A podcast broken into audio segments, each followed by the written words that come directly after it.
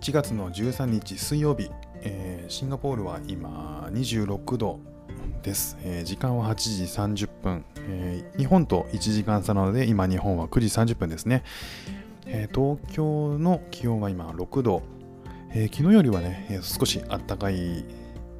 えという状況なんでしょうか、まあ、いずれにしてもね、えーとそこまでねすごく、えー、暖かいわけでもないので、えー暖かくしてねお過ごしください。さあ、えー、と本日はですね、えーえーとうちの息子が2歳、3歳なんですけども、えーと先週から、えーこちらのスクールの方に通っております。で、今日お話ししたいのがですね、えーそこで、えー覚えてくる言葉、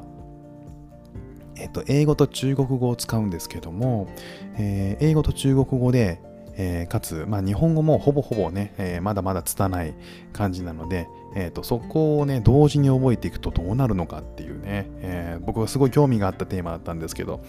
えー早速ね面白い進展があったのでちょっとお話ししたいなと思いました、えー数の数え方これがね面白かったんですよ。幼児が3ヶ月あ3カ国語を同時に覚えていくとどうなるのかっていうね、えータイトルで、えーございます。2歳3歳の息子はですね、えー先週からローカルスクールに通っております。でここはですね中国語の先生と英語の先生がそれぞれ各クラスにいるんですが、えーと日本語の先生はいないんですね。なので、え彼らは日本語なしで一日を過ごすということになってます。で、えー、と息子さ息子たちにとってはね、えー、と日本語が通じないっていうのは初めは酷なんだと思うんですけど、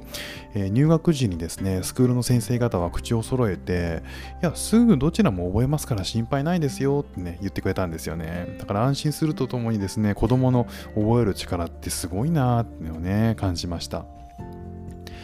で、えー早速今日の面白い点あの進展のお話なんですけども、えー日本語自体はですね、えーまだまだこう上の子3歳ですし下の子2歳なので、えまあ、日常ね的に、え親の真似をしたりしながら少しずつ覚えていってただまあもうちょっとね体系立ててやっておかいた方がいいなと今後も含めて思っているので国語と、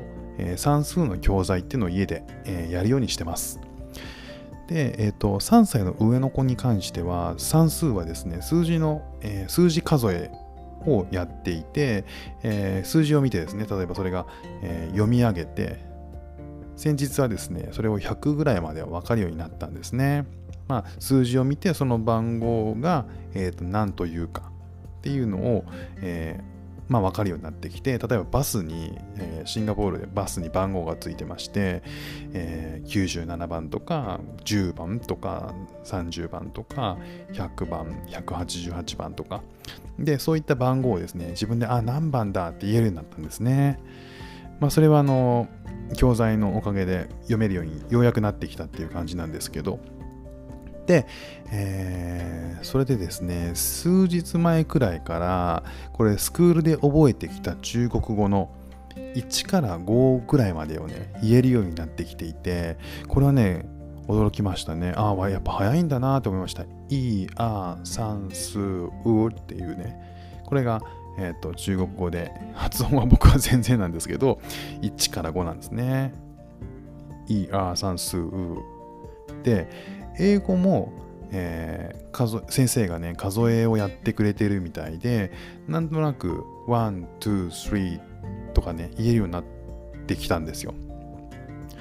でね、えー、これがですね今日おご飯を食べながらね、えー、こんな風にね言ってたんですよ。いあさんすう6 7 8 9 10 1112131415ってえーって。全部ね混ざっちゃってるんですよ。混ざって、えー、そうやって数えてるのを僕に披露してくれたんですよね。思わずね笑っちゃったんですけど、えー、本人はこれがね中国語でこれが英語でこれが日本語であるみたいな概念ってうん、多分ないんでしょうね。だから、それは、えーちょっとごちゃになってるよって、えー、イーヤ算数は中国語だよとか、えー、678とかは英語だよって言ってもね、なんかハテナな感じなんですよね。だから多分この言葉が、えー、中国語とかっていうのは多分ね、分かってないんですよね。で本人は日本語の数字は1から、ね、数えられるので、おそらく頭の中に並んだ、えー、こう数字の配列に対してスクールで覚えてきた英語と中国語の数字を当てはめて言ってみたっていう程度のことなんでしょうけど、ね、多分一応ね同じ意味の別の言い方があるんだなくらいには思ってるんでしょうかね。ね面白かったです。ね、特にこう言語の区別なくとりあえずごちゃ混ぜで言ってみるっていうのが多分あのあの習得していくあのナナチュラルに習得していく彼らのあの使い方今のステップなんでしょうね。ね、なんかもともと日本語をベースにして、えーと、後から新しい言語を入れていくと,、えーとま、日本語じゃない違和感のあるこの言葉は〇〇語であるっていうのをねで理解した上で意識して話す意識して使い分けるんだと思うんですけどほぼ同時に、ま、日本語も本当に最近覚えあの数字とか覚えてきたのでほぼ同時にね覚えていく言語っていうのはごちゃ混ぜなんだなーっていうふうに思いましたね。これからね、またどんな風に彼らがこう言語を発するようになるのかっていうのが、ね、また引き続き楽しみだなと思いました。はい、ということで今日ね、えー、お話しさせていただいたのは数え方が面白かった。幼児が3カ国語、日、英、中をほぼほぼ同時に覚えていくとどうなるのかっていうね、お話をさせていただきました。えー、今日もね、聞いていただいてどうもありがとうございました。ではまた。